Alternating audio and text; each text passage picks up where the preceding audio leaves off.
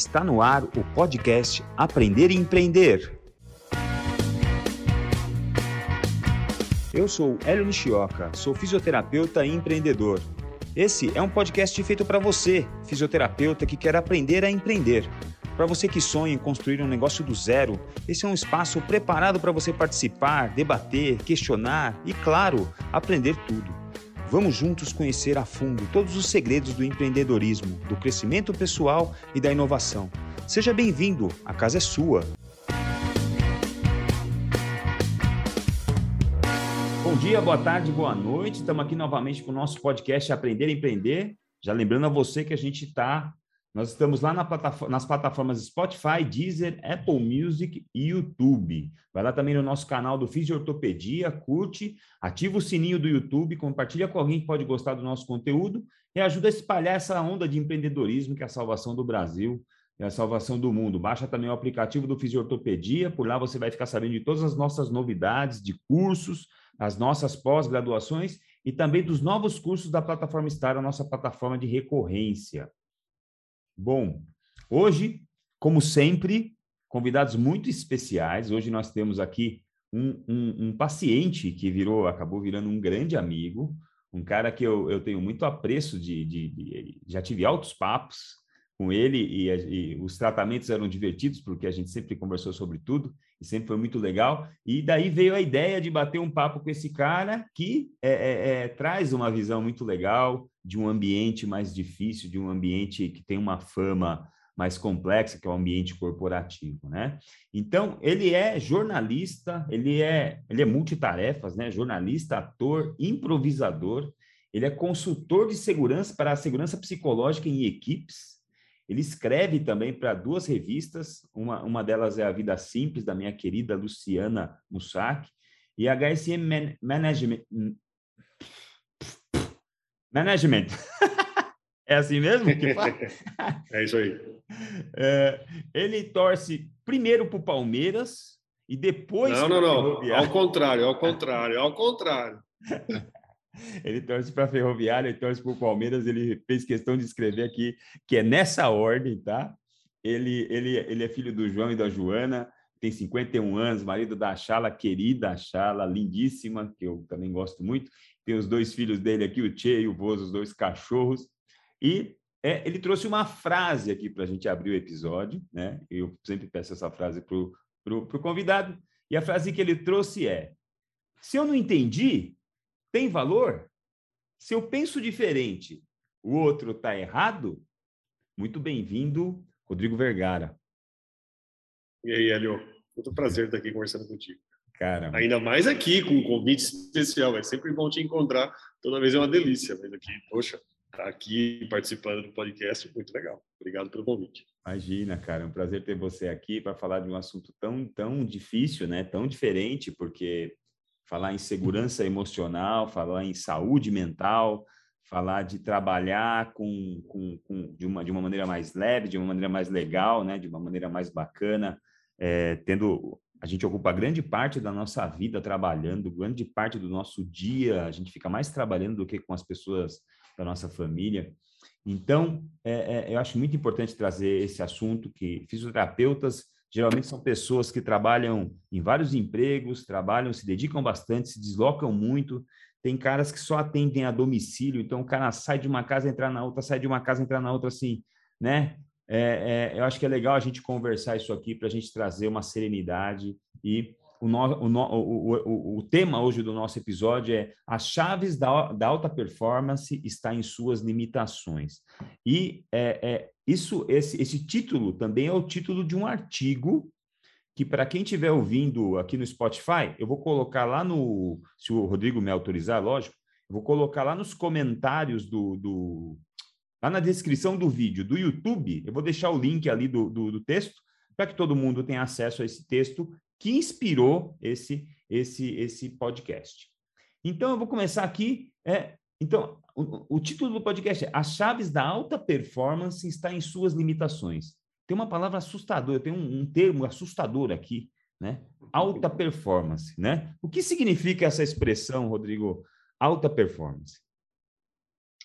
Cara, tem mais de uma maneira de enxergar isso. Eu gosto de usar, eu gosto de imaginar isso como sendo eu conseguindo fazer o meu melhor.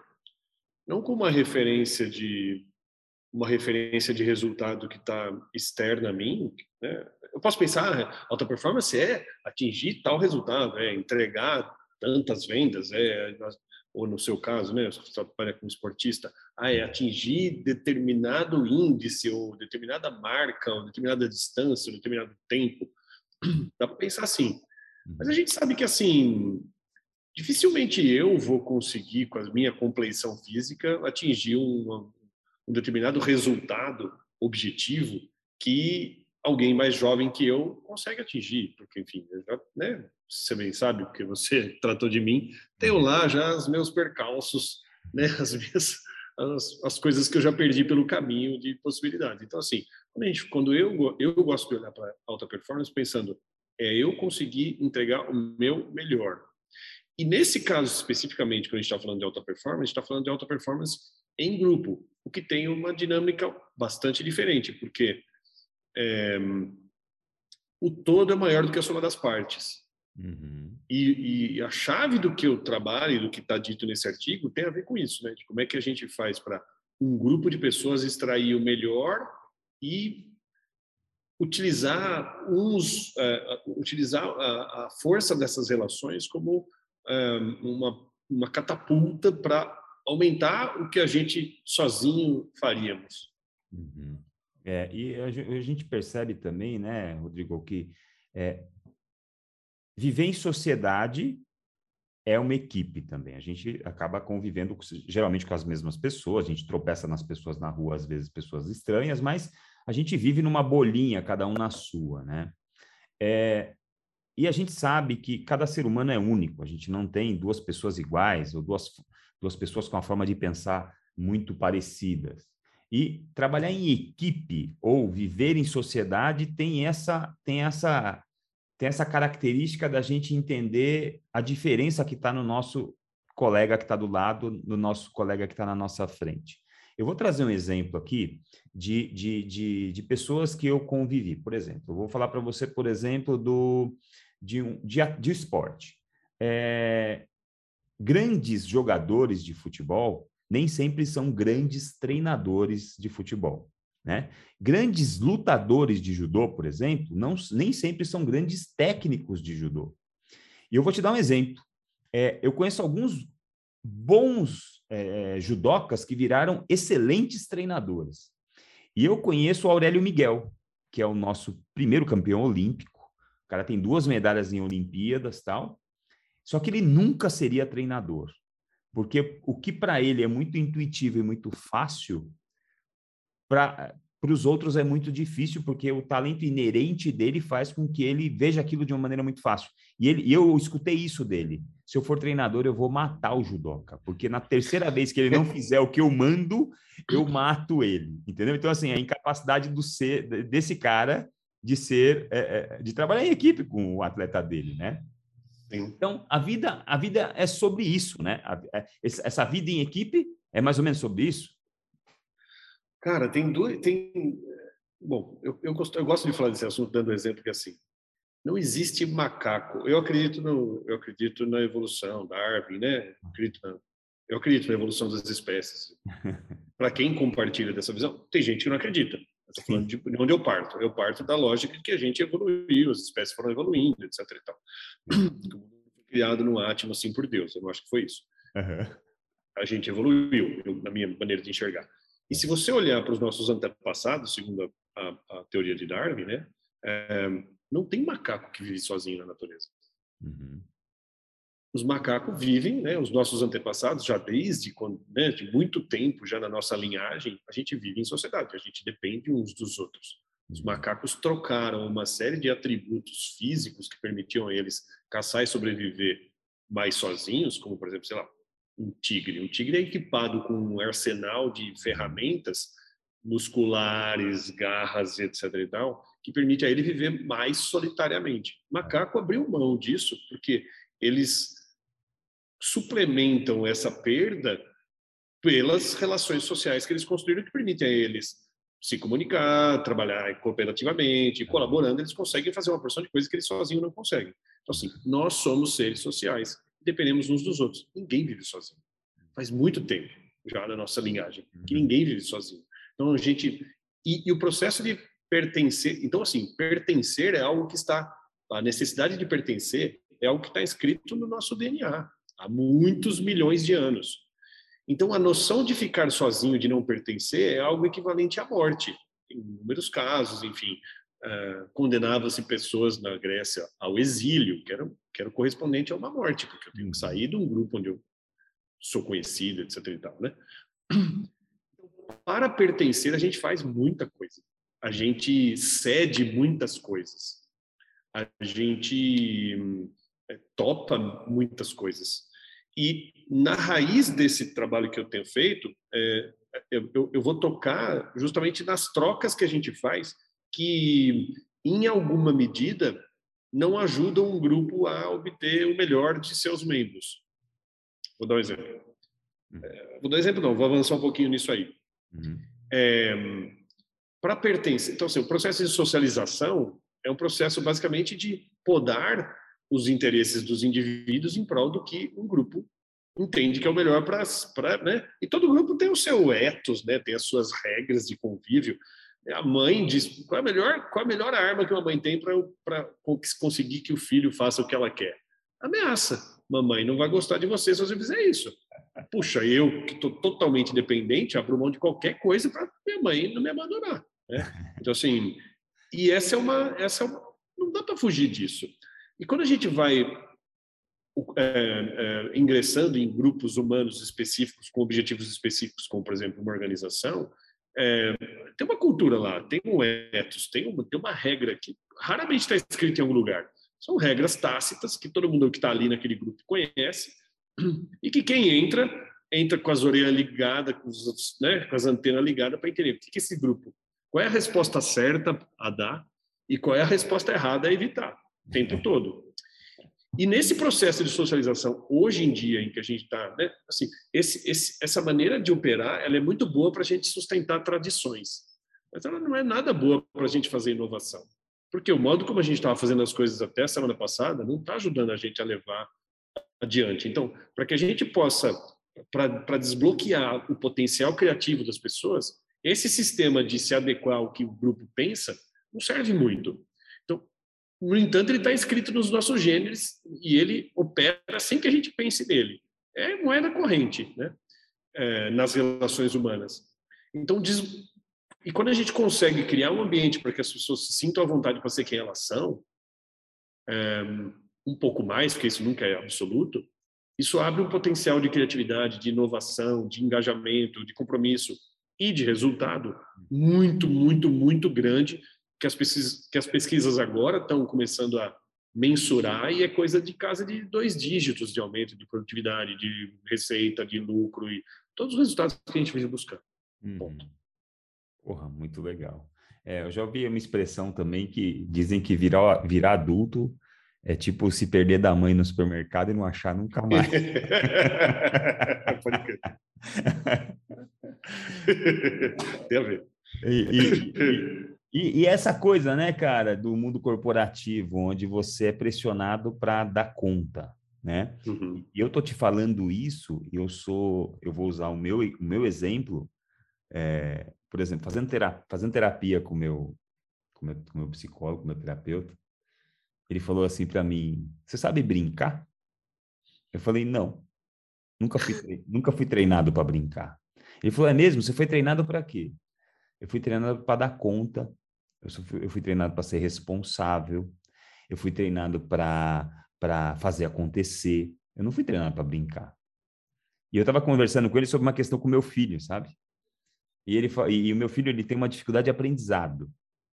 E o que, que aconteceu comigo? Eu falei assim, eu, eu, eu, discutindo com ele assim, pô, como é que eu ensino meu filho? Como é que eu ensino meu filho? E toda hora a palavra ensino, ensino, ensino. Então assim, para, Hélio, para. O seu filho veio para te ensinar. Você tem que parar de ensinar teu filho e começar a aprender com o teu filho. Então, já que você não sabe brincar, e brincar para uma criança é uma coisa séria, porque criança leva brincadeira a sério. Brincar é uma coisa séria para criança. Pede para o teu filho, fala para ele assim: você sabia que o papai não sabe brincar? E eu fiz esse, e eu fiz, e eu escutei o terapeuta, eu, como bom aluno do meu terapeuta, eu cheguei no meu filho e falei assim: Pedrinho, você sabia que o papai não sabe brincar? Ele falou: é mesmo? É mesmo, pai? Eu falei: é, eu não sei brincar. É, eu queria te pedir uma coisa. Ele falou: o quê? Me ensina a brincar? Ele falou: claro que eu te ensino. É muito legal brincar. então, é, é, é, essa, essa, essa virada que você toma, né? Você está lá ganhando de 3 a 0, com todos os seus indicadores positivos, né? Aí vem alguém te mete 4, 5 gols, você fala, porra, tem que voltar a ser criança. Eu sei que você está se identificando com esse papo, porque esse papo faz parte do trabalho que você faz. Não, e, é legal, e é legal isso que você falou assim, que você está ganhando de 3 a 0, e outro dia a gente estava falando sobre diversidade, né? E hum. E, e, e para falar de diversidade é foda, porque assim, a gente, diversidade significa. É, é, como é que fala? É, questionar alguns pressupostos. Então, quando eu penso que eu estou ganhando de 3 a 0, eu estou ganhando de 3 a 0 segundo a minha régua. Exato. A minha régua é que identifica isso aqui como pontos. Mas quando, é. eu, quando a gente realmente amplia a noção de diversidade, a gente vai enxergar valor em coisas que que, que eu nem considerava pontos. Então, a pergunta inicial lá, se eu não entendi, tem valor, é, algo, é uma pergunta que, assim, em processos que eu faço com equipes, né, muitas vezes eu vejo as pessoas desconsiderando. Terminamos de fazer uma atividade e eu tô lá para provocar, não tô lá para, né, não tô lá para passar a mão na cabeça de ninguém, eu tô lá para empurrar os caras para eles se desenvolverem. Então eu quero que eles desenvolvam coisas e significa sair da zona de costume né? Significa levantar a bunda daquele lugar que é, que é, familiar. E dá medo sair do lugar que eu conheço, dá medo ir para o desconhecido. Mas o meu trabalho é, é isso, né? Eu, amorosamente, eu quero fazer isso, né? Como um pai quer fazer com que o filho se desenvolva. Tô lá, tô contigo, mas não quero que você fique parado. Vamos, vamos, vamos, vamos. Então, eu tô lá cutucando. E muitas vezes os caras vêm e, na resistência, né, uh, vem negar o valor de alguma coisa que eu fiz. E muitas vezes eu pergunto, e muitas vezes, ah, eu não entendi para que serve isso, acho que foi um desperdício de tempo. Mas se eu não entendi, tem valor? Porque o valor. E aí, assim, tem uma pessoa que logo antes falou: Nossa, eu vi muito valor, isso foi incrível, para mim foi assim, assim, assim. Aí o próximo fala: Não, eu achei que isso não teve valor nenhum, eu não entendi porque serviu e acho que foi um desperdício. É, cara, se a gente está falando aqui justamente de a gente ampliar o nosso olhar, para a gente colher mais valor dentro da nossa equipe, se tem alguém dizendo que viu valor em algo que você não viu, é, por que, que a gente vai descartar esse valor sem investigá-lo? É. Pode ser que depois que eu investigue, eu decida que eu não quero utilizar, mas eu entendi e eu não quero utilizar. Mas descartar porque eu não entendi, a gente está jogando fora resultado, a gente está jogando fora é, valor. E, no entanto, essa é uma resposta muito natural quando a régua, quando, quando a minha régua não identifica, eu não tenho gabarito para poder medir o valor daquela coisa que foi feita quando ela é muito diferente do que eu estou habituado. Sim, sim, sim.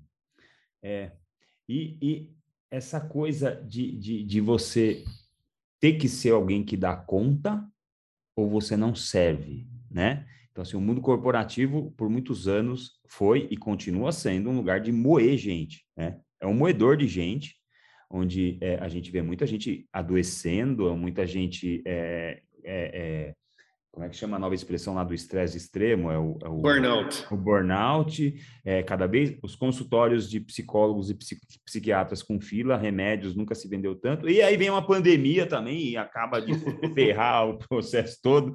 Ou seja, o velhinho de 80 anos que dava duas voltas no Ibirapuera todo dia ficou trancado um ano e meio, ficou louco, cansado, dolorido, ficou triste. Então, assim, né? Então, é, bastante sobre adaptação, né? Como disse lá, você já citou o Darwin, é, não é o mais forte, é o que mais tem capacidade de se adaptar. E em equipe é a mesma coisa, né? O quão adaptável a gente consegue ser para se encaixar num time, e é lógico, isso é um, é um, é um, é um, é um, é um, é um organismo, não, não sou só eu que tenho que me encaixar. É o tempo todo, todo mundo tem que se encaixar. Então, todo mundo vai apertar e ceder muito parecido. Então, é, a gente está falando de cultura. Sim, E eu posso pensar que eu posso colocar minha intenção em encaixar, eu posso colocar minha, minha intenção em desencaixar. Pensando que a gente está o tempo todo falando para a gente pensar fora da caixa, pensar fora da caixa significa desencaixar, né? Então assim, e parte importante do que a gente, do que eu vejo, na minha maneira de enxergar, tá? É bem minha mesmo, que eu vejo esse adoecimento. Eu, na minha maneira de, de enxergar, isso tem como uma raiz importante, num, considero que possam haver muitas outras, mas eu enxergo isso muito claramente. Cara, as pessoas estão muito adoecidas porque elas estão elas estão desconectadas de si mesmas. Elas estão desconectadas de si mesmas numa tentativa de se encaixar. Então eu tenho que abrir mão daquilo que eu acho que é valioso para mim. Eu nem sei, na verdade. Né? Muitas vezes quando eu falo, você falou de brincar, né? Eu trabalho muito com jogos de improvisação, eu trabalho muito com a noção do lúdico. E o lúdico a gente pode abrir um capítulo à parte, porque é uma, é uma coisa maravilhosa, né? Tem, enfim, tem uma bibliografia extensa a respeito desse assunto que daqui a pouco a gente fala a respeito. Uhum. Mas um, quando, quando eu abro a possibilidade da gente brincar e aí eu jogo alguma atividade que não tem que, que pede uma resposta rápida, porque tem um ritmo, o jogo tem um ritmo, uma coisa assim, e não tem certo ou errado. Você pode dar a resposta que você quiser. E aí, para algumas pessoas, isso é um pesadelo. Porque elas precisam, são pessoas muito eficientes, muito competitivas, que elas sabem, elas são muito é, capazes de, é, muito é, eficazes e sabem dar aquela resposta esperada. Mas quando você deixa para ela, ela encontrar motivação dentro dela mesma, para algumas pessoas isso é desesperador. E aí a pessoa olha para mim, hum. tipo, eu, né, eu abri o campo para. Agora você dá a resposta que. Mas tem que ser logo. Você dá a resposta que você quiser. E aí olha pra, ela olha para mim com uma nó na cabeça, assim, dá uma interrogação na cara dela, dizendo assim: Mas o que, que eu tenho que querer agora? eu não sei. Você tem que querer o que você quiser. Mas as pessoas não têm. Cara, qual foi o ambiente relacional em que você foi é, é, incentivado a investigar o seu desejo? Você, Hélio. Talvez você tenha vários, não sei, cada um tem uma história. Você lembra de algum ambiente relacional em que, assim, você foi incentivado, apoiado amorosamente para encontrar aquilo que você quisesse? Eu fui. Foi? Qual eu foi? Fui. Eu fui, eu tenho histórias maravilhosas, assim. Eu sou fisioterapeuta porque eu tive uma, uma, uma, uma influência relacional, assim, com a minha avó, que eu, eu menino de cinco anos, e eu era o neto preferido dela, eu vivia grudado nela, eu acordava, dormia com ela, os meus pais moravam na casa dela, então assim, eu, eu não ligava para os meus pais, porque meus pais trabalhavam, eu ficava do lado da minha avó, minha avó era uma pessoa que acordava de manhã, fazia o famoso taiso que os japoneses fazem, ela fazia ginástica do lado da cama todos os dias ela saía da ginástica, ela entrava num outro quarto onde ela tinha um altar, onde ela rezava por uns 40 minutos, ou seja, ela cuidava do corpo, cuidava do espírito dela, e depois disso, ela saía para fazer as coisas dela. E a minha avó sempre passou a mão na minha cabeça e falou assim para mim: Você, quando crescer, você vai usar uma roupa branca, você vai ser chamado de doutor L e vai cuidar das pessoas. Ela nunca me falou outra coisa. Talvez era o sonho dela, ter um neto tal. Cara, quando eu me vi tendo que prestar vestibular, nunca me passou pela cabeça fazer direito, tipo, uma profissão muito comum de um menino querer fazer, uma profissão muito masculina até, né? Ah, vou fazer engenharia. Nunca me passou pela cabeça. Sempre me passou você médico, dentista, psicólogo, mas nunca me passou fisioterapia, porque não sabia o que era fisioterapia. E aí comecei a prestar medicina, mas não tinha grana para fazer o curso de medicina.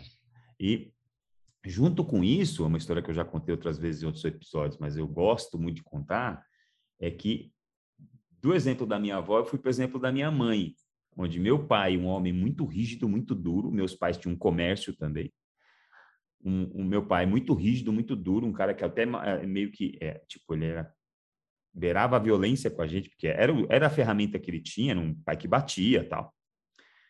E é, era um cara muito bravo, controlador, centralizador. A minha mãe era exatamente o oposto disso. A minha mãe era um bicho doce, uma mulher afetuosa, e o meu pai cuidava do, do caixa e a minha mãe cuidava do balcão.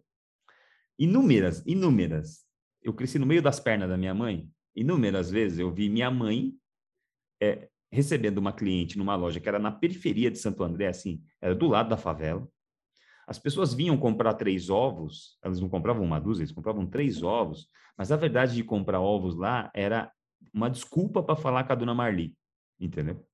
E a dona Marli parecia o divã de um analista, daquela pessoa que não tem acesso a porra nenhuma, não tem acesso a um psicólogo, não tem acesso a nada. A pessoa tem acesso à vida e se vira, entendeu? E a minha mãe foi o, o divã de analista de um monte de gente desconhecida, até para ela e principalmente para mim, onde eu vi um monte de gente chorar no balcão da minha mãe, contando as agruras da vida. Meu marido bebe, bate em mim, bate nos meus filhos, gasta todo o dinheiro da casa, nananã. A outra, ah, perdi. Eu vi um monte de gente sendo atendido pela minha mãe. E aí, cara, misturou isso com a coisa da minha avó. Eu falei, cara, eu vou cuidar de gente, eu vou cuidar das pessoas, é isso que eu sou apaixonado por fazer. E aí eu entrei na faculdade de fisioterapia sem saber o que era fisioterapia e acabei me achando assim. Hoje sou absolutamente apaixonado, a coisa que eu mais mais me tira do chão assim é ver um paciente pela primeira vez, é abrir uma caixa para saber o que, que, tem lá dentro. Quem é esse cara, o que, que ele faz, como ele pensa, de onde vem essa dor, e, e, e fazer, tirar do, do, do, normal, ah, vem do osso, vem do ligamento. Eu não quero falar dessa porra, não. Quero, quero falar da sua vida. O que está acontecendo? Né? O que está acontecendo? Por que está dando? Então, é, é, eu entro em papos com o paciente que se a secretária aqui não tomar conta, cara, eu não atendo mais ninguém, eu só fico falando com aquele cara e se deixar, eu fico três horas. Então eu tenho que me vigiar. Eu me lembro a primeira, eu me lembro a primeira conversa que eu tive contigo. No final você falou assim: Nossa, essa conversa foi tão boa, devia ter gravado. é, isso... Aí, estamos gravando hoje, ó. Estamos gravando é, hoje. Gravando, estamos gravando. Então, eu ia te perguntei disso. Oh, é, é. Muito legal. Obrigado por compartilhar.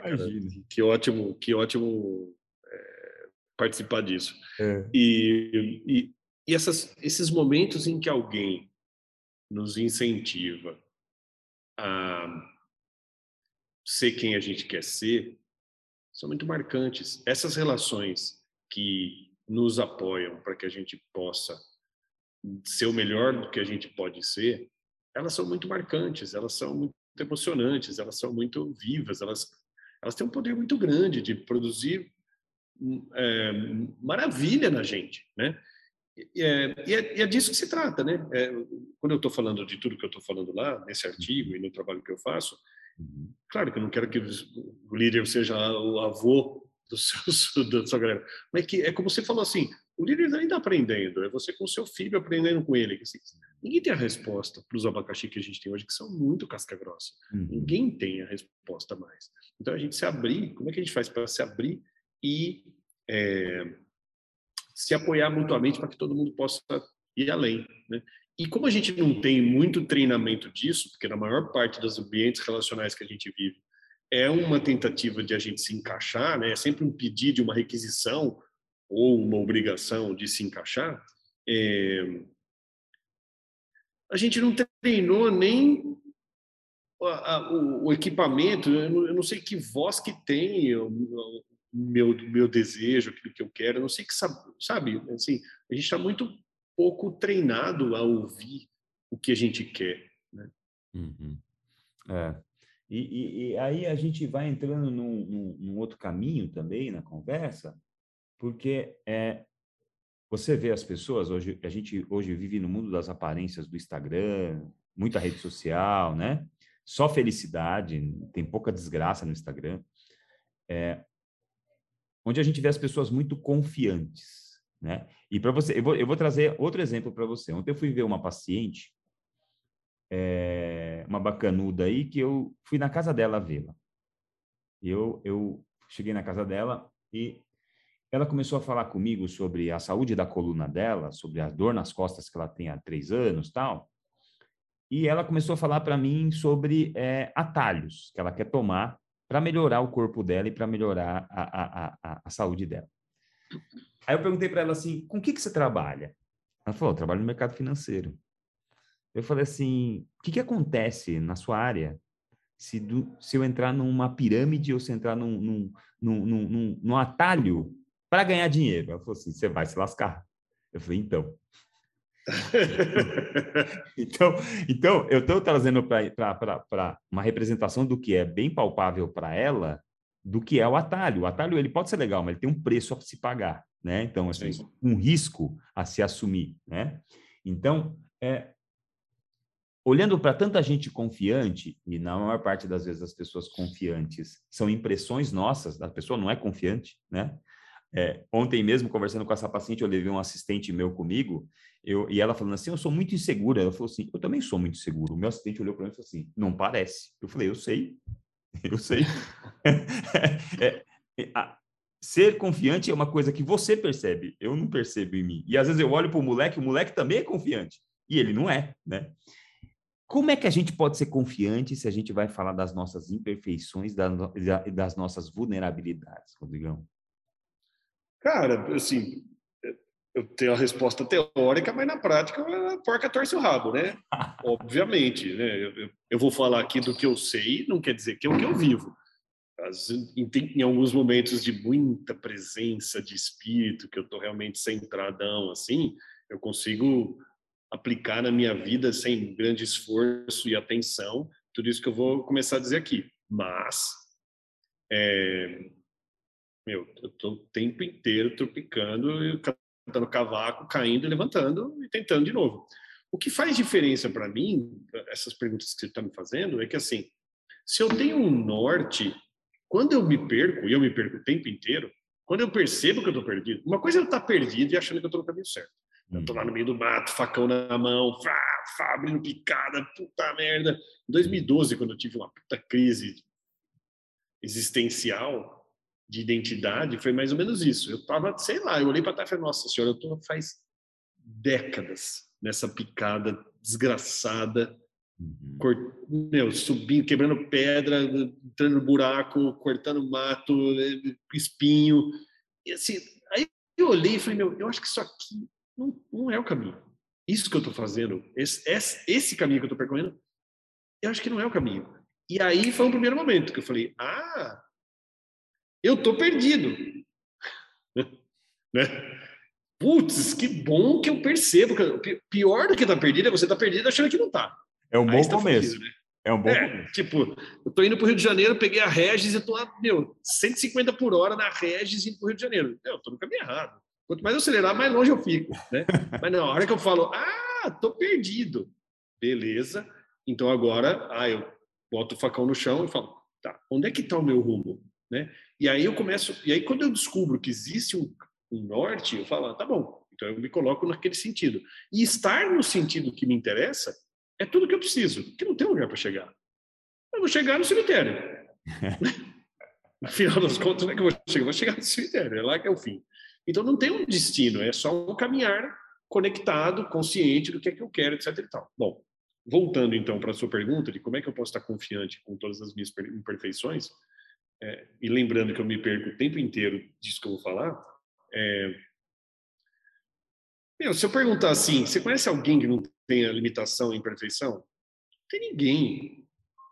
E aqui, desse lugar que a gente está aqui, tranquilamente, sentado, olhando um para cara do outro aqui, e se a gente pode, né, sem, sem nada aborrecendo a gente, a gente falar, puxa, eu sou imperfeito? Você vai dizer, sou. Eu vou dizer, sou. Qualquer pessoa que você pergunta assim, ah, você tem imperfeição? Sim. Né? A história é onde é que elas estão, né? Então, acho que assim, o ponto de e quando, cara, eu vou te falar uma coisa que outro dia eu estava falando com um amigo e eu, eu falei essa frase para mim caiu tão gostoso, porque assim, os melhores momentos da minha vida, disparado, disparado, os, os momentos que eu tive maior bem-estar da minha vida, os melhores momentos, disparados. Se me disse meu cortisol ia estar tá, tipo, meu, ótimo. Hum foram os momentos em que eu não estava me achando. Foram os momentos em que eu estava pianinho, não me achando nada demais, sabendo que eu sou só isso aqui mesmo que está aqui e sem, sem grandes vaidades e orgulhos. Esses foram disparados os melhores momentos da minha vida. Alguns desses momentos duraram bastante tempo. Eu levei algumas cacetadas que eu fiquei, meu, pianinho por um bom tempo. E eu olho para essas cacetadas e agradeço, porque elas me abriram possibilidade de poder né, é, de entrar nesse campo de humildade E eu acho uma benção, cara. Eu não conheço nenhuma grande, nenhuma grande figura os grandes mestres espirituais que seja muito egóico, né? As pessoas são sempre um lugar muito muito de muita humildade, sabendo que assim, eu sei um pouco, não sei hum. tudo, né? É, e, e, e, assim, e o segundo ponto dessa história é o seguinte: tem dois jeitos de aprender. Se eu admitir que eu não sei, ou numa cacetada voadora do Bruce Lee na, no pescoço que é quando eu acho que eu estou cheio de verdades e certezas e estou certo, e eu levo aquela cacetada, a vida me aquele trança-pé. O outro jeito de aprender, que eu acho muito melhor, é eu admitir que eu não sei. Para admitir que eu não sei, eu tenho que dizer, eu sou limitado. Dizer eu não sei é foda. Hoje em dia, nesse ambiente que você está narrando aí, né, das redes sociais e tudo mais, é difícil dizer eu não sei, eu não sou muito bom, mas é evidente que a gente não sabe um monte de coisa, a gente não é muito bom em um monte de coisa. Quando eu sou capaz de dizer isso, cara, é, é muito gostoso. E abre um campo para poder aprender. A história de você chegar para o seu filho e dizer, meu, eu não sei. Eu vou te ensinar, eu preciso aprender. Não, e uma maravilha, né? E olha, olha o lugar, olha, olha o tanto de peso que sai das costas quando é. eu digo, eu não sei, eu preciso aprender. É. Eu solto a barriga, todas as tensões, não sei o que você acumula tensão, eu acumulo tensão na barriga. Cara, eu falo isso com você, já deu uma relaxada, a barriga já ficou mais saltadinha aqui, já não preciso, né? Não tem ninguém do meu lado aqui, não preciso ficar mantendo aquela, aquele shape. É gostoso. É, é. Mas a comparação é o mal da humanidade, eu acho, então, né, Vergara? Porque a gente vê um cara brilhante numa tabela de Excel, você fala, cara, não sei nem o que você está fazendo. Aí você fala, eu sou merda. né? É. Como, como que a gente, como a gente lida com isso, né? Como como olhar para um cara super, é, é, tipo, é, igual às vezes eu vejo o Eric Clapton tocando uma guitarra, às vezes eu vejo o Paul McCartney tocando piano, você fala, caraca, eu sou um merda mesmo, né? Como, como, como não comparar, né, Rodrigo?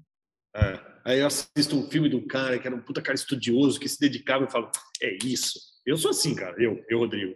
Aí assisto um cara, porque o cara está estudando e construindo um negócio, e um cara super dedicado, ele fica lá e fala, puta, é isso, eu preciso parar tudo, eu preciso, preciso estudar mais, é isso, eu preciso.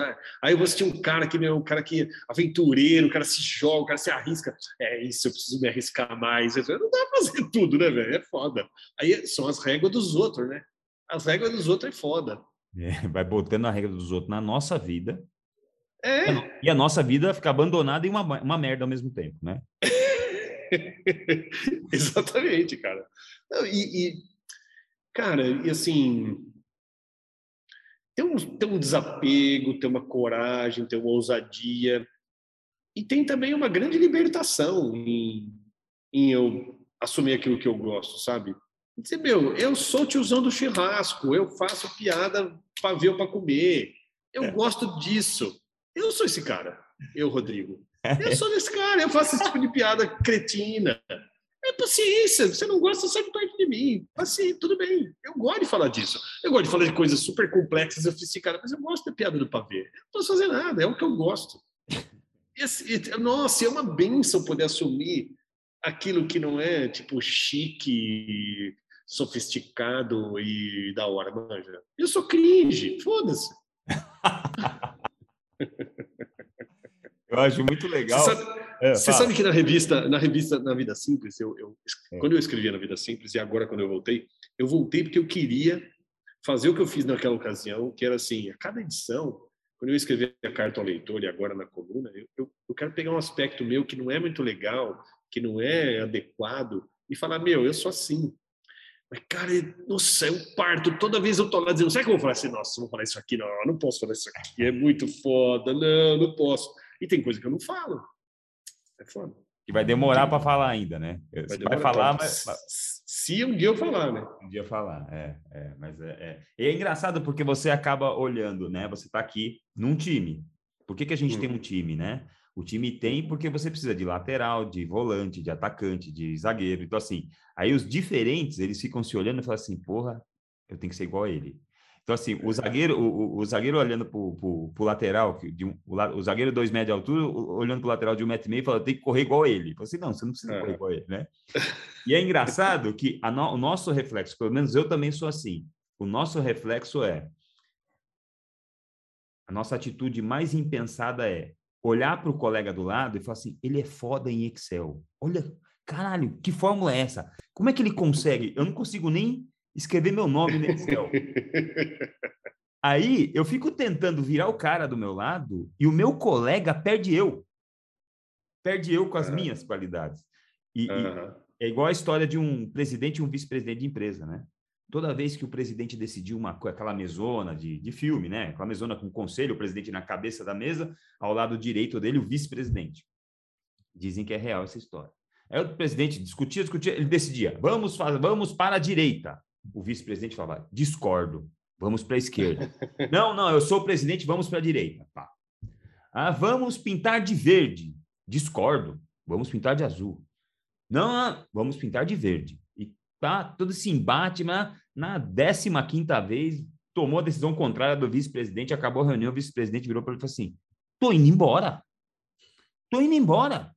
Por que, que você está indo embora? Porque você não concorda com porra nenhuma do que eu falo. Ele falou assim: para que, que você acha que você é vice-presidente? Eu sou presidente. Ninguém me peita aqui.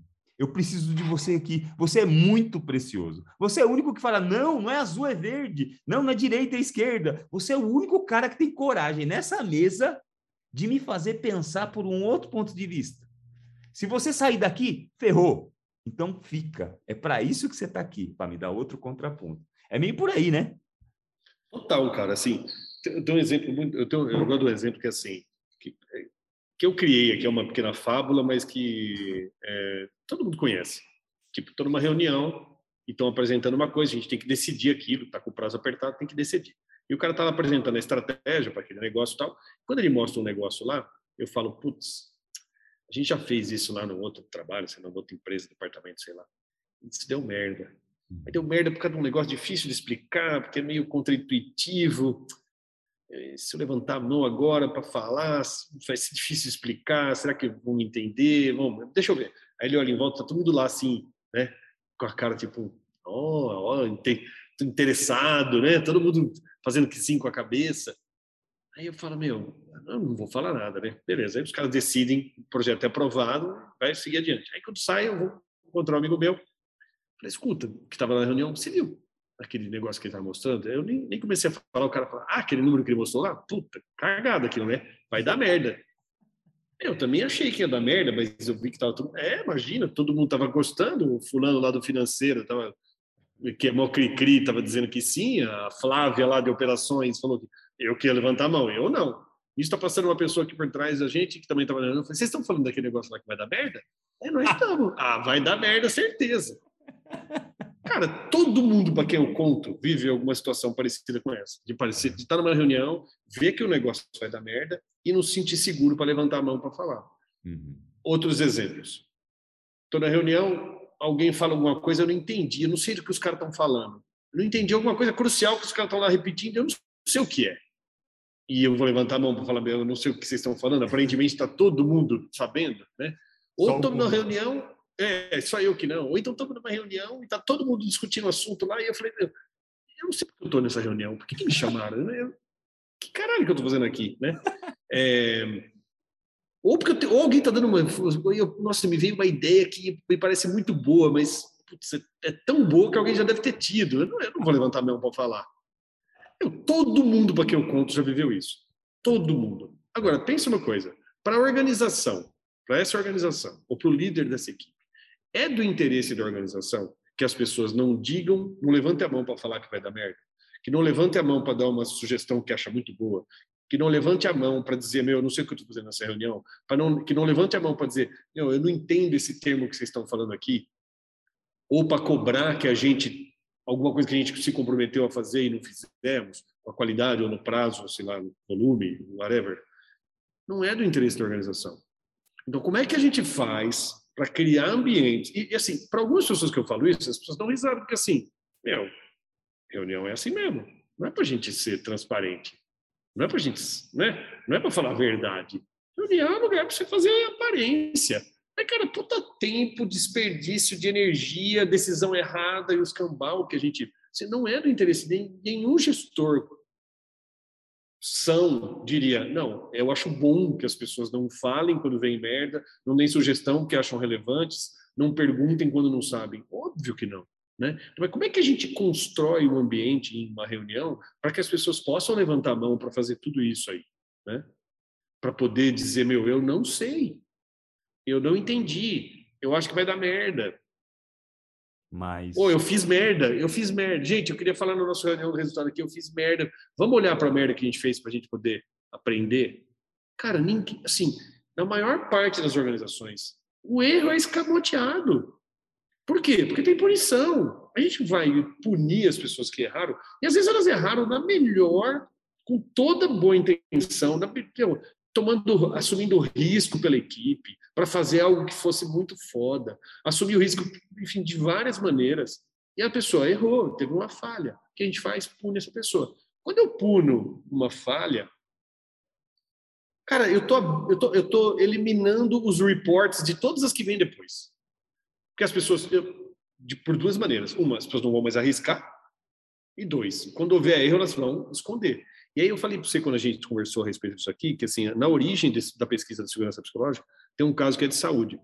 A Amy Edmondson, que é a, a pessoa hoje mais conhecida, que é da Escola de Negócios de Harvard, a pessoa mais conhecida nesse, nesse universo, escreveu um livro que chama A Organização Sem Medo, em português. Ela, ela, a pesquisa dela nasceu do seguinte, essa pesquisa dela nasceu do seguinte, eles estavam um, fazendo uma, uma pesquisa uh, acadêmica com equipes médicas para estabelecer a conexão entre erros e eficiência. Eles tinham uma série de parâmetros para medir eficiência e tinha uma série de parâmetros para medir erro. E aí, quando eles levantaram todos os dados e tabularam, eles descobriram que as equipes mais eficientes eram as que cometiam mais erros. Aí os caras falaram, meu, tem alguma coisa errada? Não pode ser. Vamos fazer de novo a pesquisa. Aí, aí eles levantaram um monte de material e não dava certo. Não, tinha, não conseguiam. Meu, você deu um nó na cabeça. Aí eles pegaram, contrataram uma pesquisadora extra, uma pesquisadora de campo, não deram nenhuma pista do que eles estavam pesquisando. Falei, meu, vai lá e levanta o máximo de informação sobre essas equipes aqui. Tudo que você puder. Mas o que, que vocês estão procurando? Qualquer coisa. Tudo que chamar atenção, você vai lá e levanta. Eu quero dados sobre isso aí. Beleza. Aí a pessoa foi para lá, foi para campo e voltou. Quando ela trouxe, o que ela trouxe foi, o que ela trouxe foi o seguinte: as equipes mais eficientes, não é que elas, não é que elas cometiam mais erro, elas reportavam mais erro. E porque elas reportavam mais erro, elas aprendiam mais rápido. As outras equipes, não é que elas não, não cometiam erro, o problema é que elas não reportavam os erros. Elas escondiam os erros e, portanto, não aprendiam nada com isso e repetiam os erros, escondiam de novo e não evoluíam. E aí, isso foi tipo um insight na cabeça da, da Amy e ela começou a pesquisar isso, que já, já tinha sido cunhado antes como sendo segurança psicológica, e ela foi enriquecer o que se sabe a respeito desse assunto. A pesquisa dela é sensacional. Porra, que legal. É, tem uma outra história também que, que parece que um, um, funcionário, um diretor de uma, de uma empresa pediu para o CEO, mostrou para ele um projeto e falou assim: ó, olha isso aqui que legal, olha que do cacete isso aqui, isso aqui pode dar muito retorno para a empresa, vai dar muito dinheiro, só que eu preciso de um milhão de dólares. Ah, é? O cara olhou o projeto e falou assim: pô, você me convenceu. Tá aqui o budget, um milhão de dólares. Aí o cara pegou o dinheiro, queimou o dinheiro inteiro, deu tudo errado. Ele voltou lá com a carta de demissão na mão, assim, falou assim: tá aqui minha carta de demissão. O senhor olhou para ele e falou assim: por que, que você está pedindo demissão? Porque eu gastei um milhão de reais num projeto que eu falei para você que era bom, e era uma merda, e deu tudo errado. E eu, tá aqui minha carta de demissão. Ele falou: acabei de gastar um milhão te educando, te ensinando e fazendo você aprender um monte de coisa, e agora você quer ir embora? Não, você não vai embora, não. Agora você vai ficar porque você aprendeu pra caramba com esse dinheiro. Eu investi na sua educação, eu investi para você aprender. Né? Então é meio por aí, né? Meio por aí, mesmo que doa. E poder falar disso, né, cara? Poder falar de erro. Como é que a gente cria as condições para a gente, nos equipes, nas famílias? Não é só para a organização, nas é. famílias. Como é que a gente pode falar? Meu, meu pai, cara, meu pai não admitia um erro, mas nem fudendo, cara. Meu pai era incapaz de falar fiz merda. capaz, cara. Isso criava, um puta do abacaxi na família, nas nossas relações. Então, assim, é na família, no grupo de amigos, é no, no clube, é no, no. Enfim, qualquer ambiente. Como é que a gente cria? Como é que a gente pode?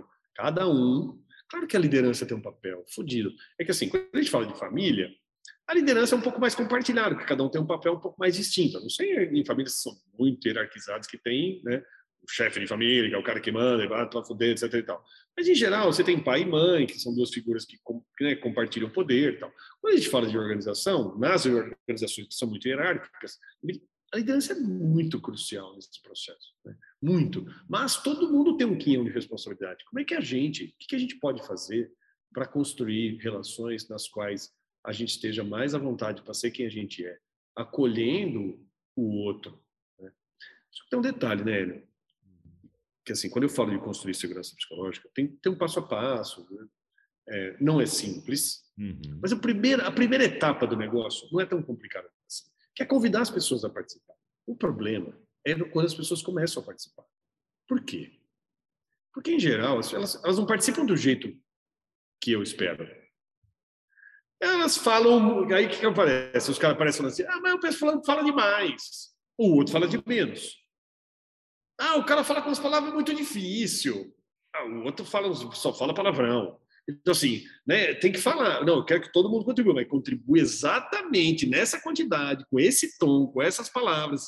É, e não é assim que acontece. Então, quando você destampa, o que, que vem? Vem os conflitos. O cara que está lá há muito tempo, puto nas calças, porque não recebeu um aumento que foi prometido, ou porque está trabalhando demais, ou porque está trabalhando de menos, ou porque faz umas coisas que não servem para nada, o que o cara vai fazer? Vai começar a reclamar. Mas ele já estava puto. Isso tudo já estava atrapalhando a vida dele. Ele já estava afetando o resultado. Só que você não podia fazer nada, porque, por quê? O cara não estava falando disso. Agora ele vem e bota em cima da mesa. E aí o que, o gestor faz? Não, você está errado, isso não tem nada a ver, você é burro, você não, tem, você não entendeu. Ah, você está usando, você está querendo fazer corpo mole, você está querendo usar isso como subterfúgio. Aí matou. Matou. Criamos um negocinho, um castelinho, na primeira, flu, pô, caiu tudo. Fudeu. É foda. Como é que a gente cria um ambiente em que eu sou capaz de te Dá trabalho, leva tempo. Trabalho. A gente precisa abrir mais tempo nas nossas relações para que eu possa ouvir você e você traz o seu colorido, você fala do seu jeito, com as suas palavras. Eu posso até, ao longo de um caminho, numa curva de aprendizagem, dizer assim: pô, Hélio, é o seguinte, eu preciso que você me. Eu, eu, eu tenho uma dificuldade, eu tenho questão de tempo, eu preciso que você fale em prazo Vamos fazer um jogo para você conseguir falar de um jeito que seja mais claro para mim, ou do tempo que eu tenho disponível, ou whatever. Mas a gente negocia. Para que a gente possa falar, inclusive, disso, de como é que a gente se relaciona. Né? Uhum. Legal. Poxa. É... Ah, que legal. e falando em time, né? Os times mudam, né? A gente não tem mais, a gente não tem mais só aquele, aquele time, muitas vezes, só com aquela liderança, aquele líder, e a gente pode ter uma coisa de uma liderança circunstancial dentro de uma equipe, né? Sim, que é aquilo que você falou, né? Assim, puxa, cada pessoa tem um talento distinto. Seu pai tinha um talento, sua mãe tinha um talento. Não para né? O zagueiro tem um talento, o lateral tem um talento, eu tenho um talento, você tem um talento. Como é que a gente pode tirar o máximo proveito daquilo que a gente sabe fazer e eu poder entregar para você, fazer aquilo que eu sei que você e pode ser que você não saiba fazer tão bem, mas eu sei que você quer muito desenvolver aquilo. Eu sei que você quer muito aprender Excel. Você uhum. citou duas vezes aqui. Então, como é que eu posso te apoiar para você aprender isso que você está tão afim de aprender? Né? Porque desenvolvimento e aprendizagem, a gente não está mais no, no. Nosso problema hoje em dia não é mais de reprodução. Não é mais reproduzir com mais força, mais intensidade, mais velocidade, mais volume e quantidade aquilo que a gente sempre fez, para ter mais resultado. Não é mais isso, cara. Os desafios que a gente tem são de aprendizagem. A gente está diante de uns abacaxi que a gente nunca viveu antes. Para quem que eu vou pedir? Para quem que eu vou pedir hoje para me ajudar a enfrentar um ambiente de negócios em que a gente tem uma crise política, econômica, recessão com inflação causada por uma pandemia uh, que afetou a cadeia de suprimento global e estamos todo mundo em casa enclausurado. Por que, que eu peço? Ninguém hum. sabe lidar com isso, cara. Ninguém. ninguém sabe lidar com isso. Então, assim, a gente está diante de um problema que, assim, ninguém tem resposta. Se a gente não tiver aberto para se ouvir a ponto de co-construir, colaborar, de eu perguntar, te ouvir e pegar isso e construir em cima e você me ajudar a gente fazer isso, cara, as melhores respostas vão vir daí. Uhum. Uhum. Aí é mais valor. Sim, sim, sim. É, mas dá trabalho. É, e, e, e, a gente, a gente e a gente tem esse conflito também de gerações, né? Porque hoje a gente tem no time, eu tenho alguns pacientes, por exemplo, caras do, do, do, do mundo corporativo, tipo cara de 60 anos. Até outro dia eu escutei o relato de uma paciente, ela falou para mim assim: eu preciso trabalhar muito. Sabe por quê? Eu falei, por quê? Porque eu trabalho com um bando de moleque, workaholic, que eu tenho que estar tá lá o tempo todo provando para eles que eu dou conta igual eles. Olha que tristeza isso, velho. Nossa, que tristeza. Que tristeza. Então, assim, é, eu não tenho tempo para fazer físico, eu não tenho tempo para fazer exercício, eu não tenho tempo para nada, porque os moleques que estão lá são todos uns bandos de moleque louco, workaholic, alguns dormem lá no trabalho e eu tenho que acompanhar os caras. Então, assim, é. tá, tá bem empregada, Ela tá é... dinheiro, tá nananana, mas tá na merda, entendeu? Ela é zagueira tentando correr que nem lateral, né, cara? Exatamente, exatamente. E, e, e esse, e esse conflito, hein, o, o Vergara, esse e essa, porque os caras são diferentes da gente. A gente tem, eu tenho 49, você tem 51, os moleques de 30 são diferentes, os moleques de 25 são diferentes da gente. Eles pensam diferente, eles têm um apego diferente às coisas. E aí? A diferença é bom, cara. Diferença, é, é, tudo que a gente está falando é o seguinte: diferente é bom. Uhum. Ó, eu vou dar um exemplo. Naquele exemplo que eu falei que eu fiz uma atividade, sei lá, workshop semana passada, fizemos uma atividade. Uma pessoa falou assim: Nossa, isso aqui foi incrível para mim. Naquele momento que a gente fez tal coisa, nossa, eu, eu, percebi que a partir daquele momento eu falei: Nossa, a gente pode fazer qualquer coisa. Eu me senti tão liberta. Ah, puta, obrigado, tal. Show. Quem mais? Aí o outro falou assim: Eu não vi o menor, não entendi por que, que a gente fez isso e acho que não tem valor, acho que foi um desperdício de tempo. E aí, é assim, tem uma pessoa que está enxergando um valor que eu não estou enxergando. Se a gente juntar as nossas visões, porque eu vejo valor em outra coisa. Se a gente juntar as nossas visões, a gente duplica o valor que a gente percebe, duplica o valor que a gente pode colher. Então, assim, diferente é bom. Porque a pessoa tem régua diferente da minha. Ela tá, não é que ela está medindo. Ah, mas se eu pegar minha régua aqui e for medir isso que você está dizendo aqui, é ruim. Mas a sua régua não é a única do mundo. Tem outras. E tem gente que vê valor em coisa que você não vê. Isso importa para a gente como sociedade. Porque isso, né, é, é, é, é mais plural do que isso. Mas para isso eu tenho que dizer, a minha régua não é a única. Tem coisa que eu não sei. Tem coisa que eu posso aprender. E então é, num grupo muito diverso, se a gente consegue construir as condições para que todo mundo possa dar o seu melhor e se abrir para ouvir o valor que os outros percebem e que criam, cara, a gente é o melhor dos mundos. Então, assim, eu acho que a diferença, na verdade, ela é muito vantajosa. Não se a gente mantiver os mesmos critérios de uh, valor de um pequeno grupo né? e os outros têm que se encaixar, porque o problema todo daquele adoecimento é isso, né? Eu tendo que me adequar, cara, não é grande novidade. A gente está falando em relação a corpos, a gente está falando a mesma coisa. Quanta gente se fudendo, adoecendo por anorexia, por cirurgia, por dieta, por exercício e vigorexia, quantas coisas a gente não vê as pessoas fazendo porque elas não têm um corpo que faz parte da régua que foi criado por um pequeno grupo que disse essa é o que vale para todo mundo. E, meu, isso é para tudo, para tudo. Gente, assim, é que isso é tão óbvio que é fácil de ver, né? É fácil de perceber, nossa, realmente não faz o menor sentido a gente alisando o cabelo, a gente botando lente de contato, a gente, né? Mas assim, quando a gente fala de ideias, a gente fala de campos ideológicos, a gente fala de uma porção de coisas. O diferente é bom, se a gente estiver ciente, presente e atento para ver valor naquilo que não é a minha régua. Tem pesquisa falando sobre isso. Não sou eu que estou dizendo. Eu só estou reproduzindo. Estou aqui papagaiando a mesma coisa que eu já ouvi. Não fui eu que fiz as pesquisas, mas tem um monte de pesquisa falando sobre isso. Uhum. Muito legal, muito legal.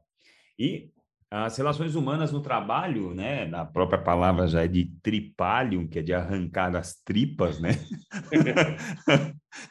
então, já que é para arrancar as tripas, é, eu vou lá em troca de dinheiro, né? Então, assim, é, eu vou deixar meu couro lá no trabalho, mas eu vou trazer uma grana para casa, quem sabe comprar um carro novo ano que vem e tal. Mas a gente está vendo que não é só grana, a gente está vendo que grana é um negócio que faz parte e ninguém vive sem, mas tem a coisa da confiança, do prazer, da amizade, né? E disso tudo junto, do, do, do da missão, do, do, do propósito. Palavra, o propósito é que a palavra que está muito em voga hoje, do propósito do que você está fazendo, né? Da empresa, da, daquilo tudo, né? É, como é que a gente organiza essa salada aí? Porque... Cara, assim, eu conheço umas cinco cinco conjuntos de, de, de motivações assim parecidas com essa que você descreveu assim. E as pessoas recortam essa experiência de diversas maneiras. Tem um cara que eu gosto muito que é um epistemólogo, que é o Ken Wilber, que ele fala: o mapa não é o território. Eu faço um mapa para entender a realidade, mas não posso ficar pegado ao mapa porque o mapa não é o território. O território é muito mais rico e ele muda, né? Depois que o meu mapa ficou pronto, no momento em que eu falei pronto, está pronto, ele ficou velho já, né? O território mudou, né? Não está lá a rua mostrando, mas meu, caiu um poste ali, a rua está fechada. Meu mapa está velho já, abriu um buraco, enfim, um monte de coisa. E então assim, eu, eu conheço várias subdivisões distintas dessa coisa da motivação. Eu gosto de algumas que incluem, por exemplo, aprendizagem. Cara, se eu tenho um lugar que eu vou aprender e um outro que eu não vou aprender, se os dois estiverem me oferecendo o mesmo salário, eu vou para aquele que eu vou aprender. Se tem um lugar em que eu, em que eu posso, em que eu, em que eu sei fazer, tem uma coisa que eu sei fazer, que eu sou eu tenho uma maestria naquilo, e eu entro num fluxo porque eu sou muito bom naquilo, e no outro eu tenho que jogar, fazer um treco que, é, que eu não sei fazer direito, e também não estou interessado em aprender, eu vou dar preferência para aquele lugar onde eu, onde eu vou exercer, né? Então, tem uma série de forças, motivações pensadas como forças que movem as pessoas. Você fala de uma fodida, que acho que é a, é a amizade. Pô, ter boas relações, você tem um lugar em que as pessoas se dão bem. Eu trabalhei em redação de, de jornal, revista, cara. As redações eram um lugar maravilhoso, cara. Eu não tive nenhuma redação que eu trabalhei que não era um lugar que eu, eu tinha amigões, assim, sabe? As festas de fim de ano eram umas puta festa de amigo mesmo. E a gente trabalhava junto todos os dias. Então, assim, amizade é um negócio super importante. Claro que salário é importante, mas reconhecimento também é. Puxa, eu não preciso reconhecer você te dando uma grana e te promovendo. Se eu chego você, você fez um você fez um puta serviço muito bom, cara, meu. Ô, oh, gente, queria falar aqui, ó, queria dar os parabéns pro Hélio, porque o Hélio fez um negócio, que negócio que ele fez semana passada aqui, ficou incrível, ficou incrível. Puta, Hélio, parabéns, cara, muito obrigado pela sua contribuição pra gente. Porra, se eu tenho isso, se eu tenho um chefe que falou, valeu, hein? Pra quem, né? Pra quem que eu vou pedir mais salário para trabalhar? Uhum. O cara que só fala, me dá só um joinha, né? Uhum. É, então tem uma porção de coisas que eu acho que compõem. E se eu tenho um ambiente, pensa, se eu tenho um ambiente em que eu não preciso vestir uma máscara para trabalhar, eu posso ser quem eu sou. Se eu sou gay, eu não preciso ficar me contendo. Uhum. Se eu sou, sei lá, que, que, quais são o que, que eu tenho de identidade, eu não preciso ficar me escondendo. Aí, quantos traços de personalidade são escondidos e não são aceitos nos ambientes de trabalho? Essas pessoas estão perdendo dinheiro, velho. Uhum perder dinheiro, porque assim, se eu tenho que controlar a maneira como eu falo, não vai sair da mesma forma o meu discurso. É, é. Vai sair mais pobre, vai sair controlado, vai sair editado, vai sair, ou nem vai sair. Ou nem vai sair. Então, assim, pensa o quanto de boa vontade e quanto de redução de, curso, de custos não traz é, um ambiente em que eu me sinto aceito como eu sou. Sim. Podendo dizer o que eu sinto, do jeito que eu sinto, é, e ser reconhecido por isso, ser valorizado, é, poder contribuir. O Timothy Clark, que é um cara que estuda segurança psicológica também, ele fala de quatro estágios da segurança psicológica. O primeiro estágio mais básico é a segurança de ser incluído, que é tipo, porque você é uma pessoa humana, você pode entrar. Em algum, isso não é nada garantido. Né? Em muitos ambientes, se você é negro, se você é mulher, se você não tem um padrão estético, se você é gay, se você. Uma lista é enorme, né? Você não tem nem direito a ser incluído. Então, mas a primeira, primeira segurança é a segurança de ser incluído. A segunda é a segurança de aprender. Segurança para aprender. Que significa o quê? Eu dizer, meu, eu não estou entendendo. Uhum. Eu não sou muito bom. Eu preciso aprender mais. Eu me explica isso aqui, me ajuda, né? Uhum. O terceiro é a segurança para contribuir, que é tipo, legal, eu sei fazer, dá um espaço para mim aqui para eu poder chutar a bola também, né? Me dá um espaço para eu poder apertar uns parafusos também. Me dá, um, me dá uma parte dessa planilha para eu preencher. Né? Me dá um pedaço desse código para eu desenvolver. Me dá um pedaço de alguma coisa para eu fazer, para liderar uma equipe. Deixa eu me dar uma equipe para eu liderar, whatever. Segurança para contribuir. E por fim, cumpridas essas anteriores, segurança para desafiar o status quo. É o dizer, gente, isso que a gente está fazendo aqui, cobrar esse indicador, esse indicador não serve para merda nenhuma. Cara, quantas vezes eu chego para entrevistar a galera com quem eu vou trabalhar, eu vou fazer primeiro umas entrevistas, os caras falam, meu, a gente está aqui girando manivela em falso. A gente tá lá, gasta uma, gasta uma horas e horas de trabalho para preencher uns negócios que, assim, aí lá a galera lá da alta liderança manda a gente fazer, mas isso aqui não mede nada. Não mede nada. E eu não posso falar, porque se eu falar isso, os caras vão dizer, ah, você está fazendo corpo mole. Então, assim, segurança para poder desafiar a maneira. Porque senão, como é que evolui, cara? Como é que a gente evolui se a gente não desafiar o status quo? Como é que a gente inova? Uhum. Não tem como. É. Tem uma história muito legal para te contar, que é uma história é. de uma fábrica de pasta de dente. Começou a ter muita reclamação, porque dentro da caixona de pasta que chegava na, na, na loja para vender, vinham alguns tubos sem. Algumas caixas sem o tubo de pasta de dente dentro. Estava vazio a caixinha, a caixinha pequenininha. E aí é, levaram esse problema para a fábrica chamaram três engenheiros de fora, porque os engenheiros de dentro não eram bons e tal, chamaram três caras de fora, gastaram na puta grana e falaram assim, ó, nós temos um problema. Estamos encaixotando caixinhas de pasta de dente sem um tubo cheio dentro. Tá bom. Os caras foram lá, sentaram, estudaram a máquina, nananana, desenvolveram uma esteira por onde passavam as, as pastas de dente que pesava a pasta de a caixinha, e quando a caixinha estava mais leve que o normal, parava a máquina, o cara ia lá, tirava a caixinha e continuava, e, e ligava de novo. E aí, beleza, implantaram, gastaram uma puta grana, né? Aí o, o, o diretor da empresa está passando um dia assim, e, e, e, ele olhou assim, tá na esteira passando assim, é, com as pastinhas, com as caixinhas de pasta de dente e um ventilador assim na frente da, da esteira. E cada vez que passava uma caixinha vazia, a caixinha voava. Aí o cara falou: Para, o que está acontecendo? Chama o encarregado da máquina. O que, que você está fazendo? O que, que esse ventilador? Eu falei assim: Ó, oh, doutor, você vai me desculpar vocês inventaram um negócio aqui. É, é, toda vez que passava uma caixinha, toda vez que passava uma caixinha vazia, a máquina travava, a produtividade caiu, eu comecei a ficar apertado, porque os caras começaram a me apertar, porque a produtividade está caindo, eu tenho que dar conta de fazer 100 mil caixinhas de pasta de dente por dia e não estava dando. Nós fizemos uma vaquinha, compramos esse ventilador aqui. Instalamos o ventilador aqui. Quando a caixinha passa vazia, o vento leva embora. A caixinha pesada não voa.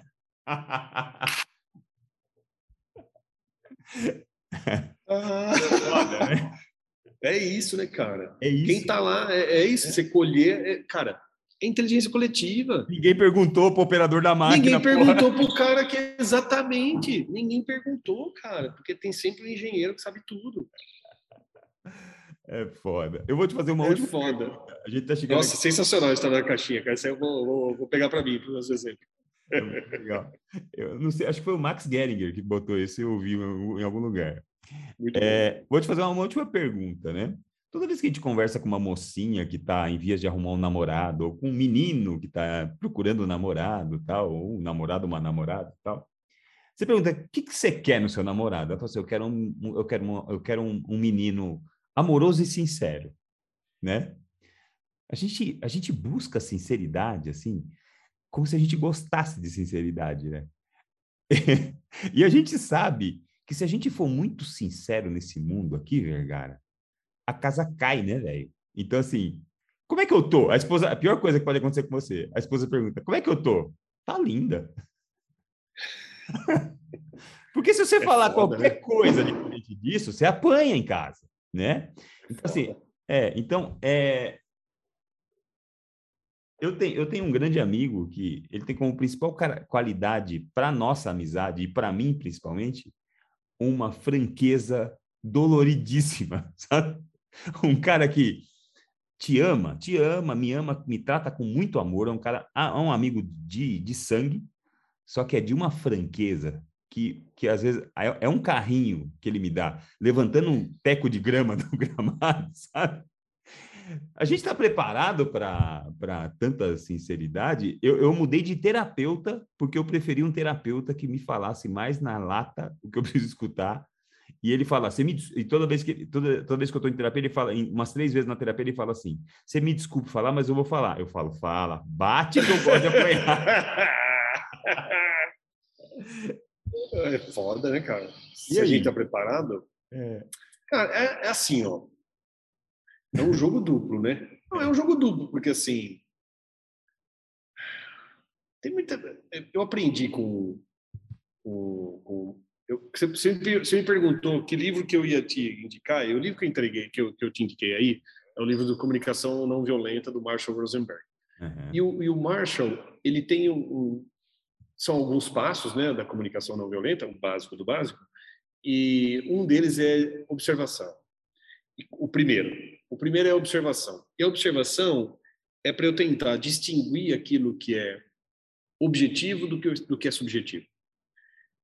É, é, eu, é eu tentar discernir o que, que é a minha opinião a respeito daquilo e o que, que é a minha observação a respeito daquilo. Então, quando eu, eu, eu posso ser muito sincero e, ao mesmo tempo, entender que a minha opinião é só a minha régua. Uhum. E, quando ouvir uma opinião, entender que é a régua do outro, uhum. não necessariamente a minha. E eu, eu trabalhei durante algum tempo, eu fazia muito isso, criava umas atividades e, e, e abria a conversa para a gente falar o que a gente tinha visto. Então eu pegava uma coisa muito, muito, muito simples. E é legal quando você faz isso. O jogo que eu estava falando para você, ele tem uma característica muito interessante de trabalhar, porque ele é binário, né? Então a gente vai no jogo, a gente vai fazer tal coisa e não pode fazer tal coisa. Então fica uma coisa muito, muito, muito binária. E aí a complexidade que normalmente turva a nossa visão sobre as coisas, ela colapsa, fica aquela coisa muito simplória, e aí a variável que importa, que somos nós, aí essa variável tchan, né? aparece. Exato. Então, aí, tá bom. Então, fulano, você vai entrar, vai sentar nessa cadeira. Beleza, tá bom. Então, você vem aqui, senta na cadeira, tá bom? Tá bom. Aí, fulano vem, senta na cadeira. Aí, o pessoal tudo assistindo. O que, que, a, gente, o que, que a gente viu? Cara, e as pessoas vêm. ah, ele estava nervoso. Ah, ele estava puto. Ah, ele hesitou. Ah, eu acho que ele está preocupado. Eu acho que ele está... Ah, acho que e as histórias, que a mãe dele, sei lá o quê, sabe? Meu, a galera viaja, a gente constrói narrativa, a gente constrói histórias. Uhum. Né? Então, eu não tenho uma resposta, estou aqui enrolando enquanto estou pensando uma resposta para você. Tá e contextualizando essa. Não, e contextualizando, porque de fato, assim. Não é fácil. O que a gente não. diz para o outro. Não, o que a gente diz para o outro é, não é a verdade. E o que eu ouço do outro não é a verdade. É, tem, tem um tem uma cadeia de significados fazendo essa mediação entre a gente e que envolve muitos dos meus julgamentos. Então, eu acho que a gente vai estar mais à vontade para dar e receber opinião quando a gente tiver mais consciente de que elas são sempre relativas e subjetivas. Então, eu posso dar minha opinião com mais desprendimento e eu posso receber opinião com mais desprendimento se eu entender que aquilo não é uma sentença cabal e objetiva. É. Exatamente. É. Então, acho que isso nos ajuda. E eu acho que todo esse processo da gente se abrir para a opinião dos outros, de eu mudar, de eu enxergar pela régua dos outros, isso de, aos poucos vai suscitando e vai, e vai estimulando aquela sensação que eu falei para você de quando eu dizia que eu não estava me achando. Hum. E eu não me achar, eu não me achar que eu sou grande coisa, me coloca num lugar muito humilde. E é uma humildade gostosa, cara, uma humildade leve, uma humildade prazerosa, sabe? De, de, de curtição, assim, sabe? E eu acho que quanto mais a gente quanto mais a gente exercita essa capacidade de ouvir sem levar tão a sério e de falar sem levar muito a sério, de não se levar tão a sério, uhum acho que isso tira muito da energia dessas relações, dessas palavras, dessas opiniões, desses julgamentos, e permite que a gente troque mais um lugar quase mais lúdico, sabe? Entendi. Bom, você me recomendou, como você me falou agora, um livro que a gente só fala agora mesmo, porque a gente só vai, gente só vai ficar sabendo que tem um sorteio quem ficou até agora aqui no podcast.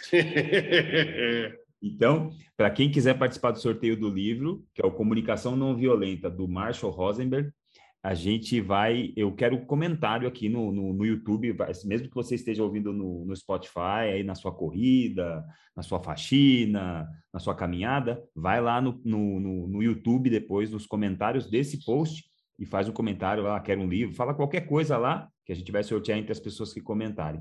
Fala sobre, fala sobre esse filme. Eu também peço sempre um filme para o meu convidado, porque eu sempre entrevisto gente muito interessante. E eu também quero, eu quero ficar sabendo de um filme legal que eu não conheço. Esse, por exemplo, é um que eu nunca vi. Fala um pouco desse Feitiço do Tempo e o que, que é Dia da Marmota. É que assim, o, o nome do filme é o filme chama Feitiço do Tempo, foi a tradução em português, mas todo mundo que já viu esse filme chama, conhece esse filme como sendo O Dia da Marmota. É o, é o Bill Murray, que é um ator que eu adoro, e que ele e acontece uma coisa que ele fica preso no mesmo dia. Ele acorda todo, não importa o que ele faça, mesmo que ele se mate, e ele faz isso algumas vezes ao longo do filme, em determinado momento, quando ele fala, meu, ele, ele acorda no mesmo dia. Ele acorda de novo no mesmo dia. E, ele, e assim, nos extras do, nos extras do DVD, porque eu, eu, vi, eu já vi esse filme umas 10 vezes. Nos extras do DVD, eles entrevistaram o, o diretor, não lembro quem foi, ou se o roteirista, e o cara falou: olha, na nossa. Quando a gente pensou no filme, é assim: é como se ele tivesse passado, tipo, 3 mil anos acordando no mesmo dia. E aos poucos ele vai percebendo que. Nos, e, e esse é um dia, um dia que ele odeia ele acorda todo dia, no mesmo dia, e é um dia que ele odeia. Que ele tem que fazer um ele tem que fazer um determinado trabalho que ele detesta. E aos poucos ele vai percebendo que assim, não é o mundo, é ele. E ele vai mudando, e ele, ele muda radical para coisas muito distintas. Assim, ele vai tipo testando e nada, não adianta, ele acorda no mesmo dia de novo. E aí ele vai encontrando significado é, dentro de si, né? Cara, eu, eu, eu, adoro esse filme. É um filme antigo, da década de 80, eu acho. Legal. 90, legal. 90 e pouco. Sensacional. Bom, eu quero que você fale agora como as pessoas te encontram, onde elas podem entrar em contato com você. Essa é a primeira coisa. A segunda coisa, eu sei que você dá curso, dá treinamento, tem, o seu, tem os seus sua, os seus treinamentos de improviso também, onde você usa isso para treinar e até para liberar a criança das pessoas, tal, trabalhar isso um pouquinho. Fala um pouco do seu trabalho, fala um pouco das oportunidades que as pessoas podem ter te conhecendo e indo atrás de você para aprender alguma coisa. Ó, eu no Instagram você me acha lá como Tia Vergara, C-H-E, C-H-E Vergara. Uhum. Tive a sorte de entrar no Instagram bastante cedo e aí consegui esse, esse nome que é bem difícil. No Gmail eu não consegui. E, e eu sou fundador de uma empresa chamada RIA, que é uma empresa de de consultoria é, em gestão de pessoas, desenvolvimento de pessoas, e o, o site dela é ria.works, R-I-A.W-O-R-K-S. Nosso site está prestes a sair um novo site. É, o meu e-mail é rodrigo.ria.works. E o meu trabalho está muito focado hoje em desenvolvimento de equipes com base nisso tudo que a gente falou aqui. Como é que a gente constrói o ambiente e as relações, como é que a gente, como é que a gente faz para que cada pessoa é, se sinta à vontade para contribuir e não se omita na sua equipe, né? Está muito focado nisso. O meu trabalho com, eu tinha um trabalho também voltado para pessoas, mas que com a pandemia ficou inviabilizado porque era muito presencial, em que eu uso jogos de improvisação para desenvolvimento de pessoas, né? Uh, eu tinha dois programas, mas eles ficaram interrompidos. Talvez logo mais volte. E se voltar, eu vou divulgar isso pelo meu Instagram, possivelmente. E no LinkedIn, se quiser me procurar lá, é, eu sou bastante ativo lá. E eu tenho duas, como, já, como você já falou, eu tenho uma coluna na revista, no site da revista Vida Simples, e eu tenho uma coluna na revista impressa e no site também da, da revista HSM Management. Legal. Legal, bom, agradecer aqui. Ah, e tem, eu também Opa. faço parte se é. quiser me assistir no teatro, eu sou ator improvisador, é. faço parte de um grupo chamado Jogo da Cena, então você pode seguir lá também no Instagram, Jogo da Cena, e agora a gente começou a se apresentar é, presencialmente. Legal, pô, muito legal. Bom, é, agradecer você demais, foi muito legal. Eu vou pegar, eu vou comprar esse livro que você indicou, eu vou mandar para você é, você vai fazer uma dedicatória para uma pessoa e vai autografar, e aí você me devolve, eu mando esse livro para que a gente sortear, tá? Para que essa pessoa tenha um livro único no mundo. É esse livro com essa dedicatória, o livro único no mundo. Então, agradecer, agradecer a todo mundo que ficou aqui com a gente. Lembrando que a gente está nas plataformas Spotify, Deezer, Apple Music, YouTube. Vai lá também no aplicativo do Fisiortopedia para ficar sabendo das nossas novidades. Vocês, é, a gente já tem uma plataforma de recorrência, que é uma plataforma tipo o Net, a Netflix da fisioterapia, com mais de 40 cursos. Um lugar onde, por um valor de 10 reais por mês, você pode aprender, se aprimorar, manter lá o lifelong learning para aprender sempre e se manter atualizado. Agradecer mais uma vez, Rodrigo, sua contribuição maravilhosa. Eu achei que ia ser do caralho esse papo, mas foi do caralho ao quadrado, foi muito legal. Foi muito legal mesmo. Eu saio diferente desse papo com você, como todas as vezes em que eu te encontrei. Todas as vezes que a gente conversou. Eu mudei, eu tenho certeza que, mais uma vez, eu tive mais um papo transformador com você. Muito obrigado, viu? Ô, velho, eu que te agradeço, cara. Sempre um puta prazer falar contigo, cara. Sempre, toda vez, Alio. Você Muito mora bom. aqui, velho. Valeu. Manda um beijo pra Chala, manda um beijo pros cachorros lá, tá bom? Sim. Espero vê-lo presencialmente em breve. Valeu. Então, galera, Valeu. muito obrigado a todo mundo que ficou até aqui. Um beijo para todo mundo e até o próximo episódio. Beijo.